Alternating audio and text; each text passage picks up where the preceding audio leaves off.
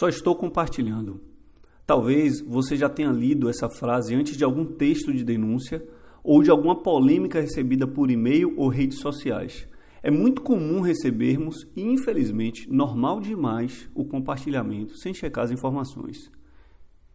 Isso pode levar a grandes problemas, a exemplo do caso da escola base de 1994, em que a própria imprensa repercutiu uma notícia em que dizia que os diretores da escola estavam estuprando os alunos, sem nem mesmo checar a base das informações, deixando que a indignação da população destruísse a escola que supostamente abusava sexualmente de crianças, o que foi comprovado como falso posteriormente.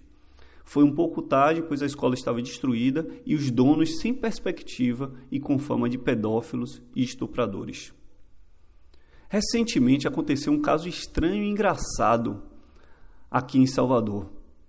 Uma mulher que aplicava um golpe muito conhecido, que é o golpe da Boa Noite Cinderela, que nesse caso, como era uma mulher que aplicava em homens, a gente pode chamar de Boa Noite Cinderelo, se for o caso, se a gente puder fazer essa adaptação. Ela, esse golpe, só para quem não sabe, rapidamente explicando, é um golpe onde uma pessoa seduz a outra, no caso, um, nesse caso específico, a mulher seduzia um homem e levava para um ambiente, às vezes a casa do próprio homem, onde nesse local, um, durante uma bebida que ela dava para essa, essa pessoa, para esse homem, ela colocava um medicamento que servia de sonífero e a pessoa tomava e dormia e apagava e ela roubava muitas coisas dentro de casa. Então era assim que funcionava, é assim que funciona o Boa Noite Cinderela, esse golpe muito conhecido. E essa mulher conseguiu furtar oito homens com esse crime. Até aí a notícia é somente inusitada, certo? Mas o que mais me chamou a atenção, e tem muito a ver com esse nosso podcast de hoje, é que ela não modificava o número de telefone quando e quando o golpeado ia buscar procurar ela, ela continuava com o mesmo número, não, não fugia e ameaçava ele dizendo que, olha, eu tirei fotos suas em que você está nu ao meu lado e eu vou colocar nas redes sociais e te chamar de estuprador. E realmente ela chegou até fazer isso com uma das vítimas, de colocar nas redes sociais chamando de estuprador. Ora, o que é que leva alguém a ameaçar outra pessoa dessa maneira? Somente um fator pode dar poder a uma vã ameaça como essa: a falta de compromisso com o compartilhamento de informações pela internet. Ou seja, ela se confiou que, mesmo postando uma mentira, as pessoas iam só compartilhar, porque de qualquer forma poderiam estar com essas boas intenções ajudando alguém. Então é aquele famoso não sei se é verdade, mas por via das dúvidas ou o só estou compartilhando. Isso pode acabar com a vida de uma pessoa. Compartilhar notícias falsas é quase tão grave quanto criá-las. Lembro-me de uma vez que recebi um e-mail dizendo que o Hospital de Olhos de Sorocaba estava com excesso de córneas e que quem precisasse de transplante de córnea encontraria facilmente a solução lá. Apesar de ser uma notícia boa, não achei que deveria compartilhar sem checar. Então, liguei para o número que havia no e-mail e realmente era do hospital. Já foi um ponto positivo.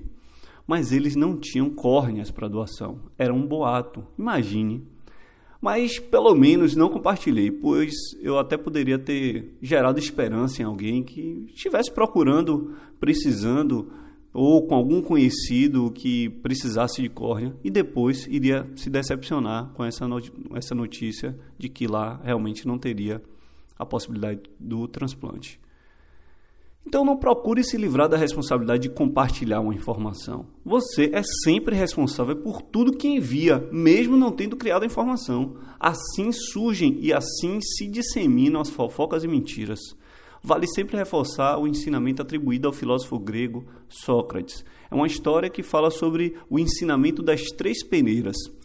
Sócrates, ao receber um discípulo que iria lhe contar uma história de algum conhecido, o questionou se aquilo que seria contado já teria passado pelas três peneiras. O discípulo não sabia o que responder e Sócrates falou: primeira peneira, verdade. Isso que você vai me contar, realmente você tem certeza que aconteceu ou você não sabe ao certo? Se sim, pode continuar para passar pela segunda peneira, que é a peneira da bondade.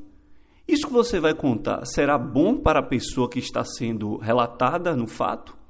Se você trocasse de lugar com essa pessoa, gostaria que alguém contasse o mesmo a seu respeito? Se sim, passemos à terceira peneira. Necessidade. É necessário mesmo que eu saiba dessa informação ou só irá matar minha curiosidade?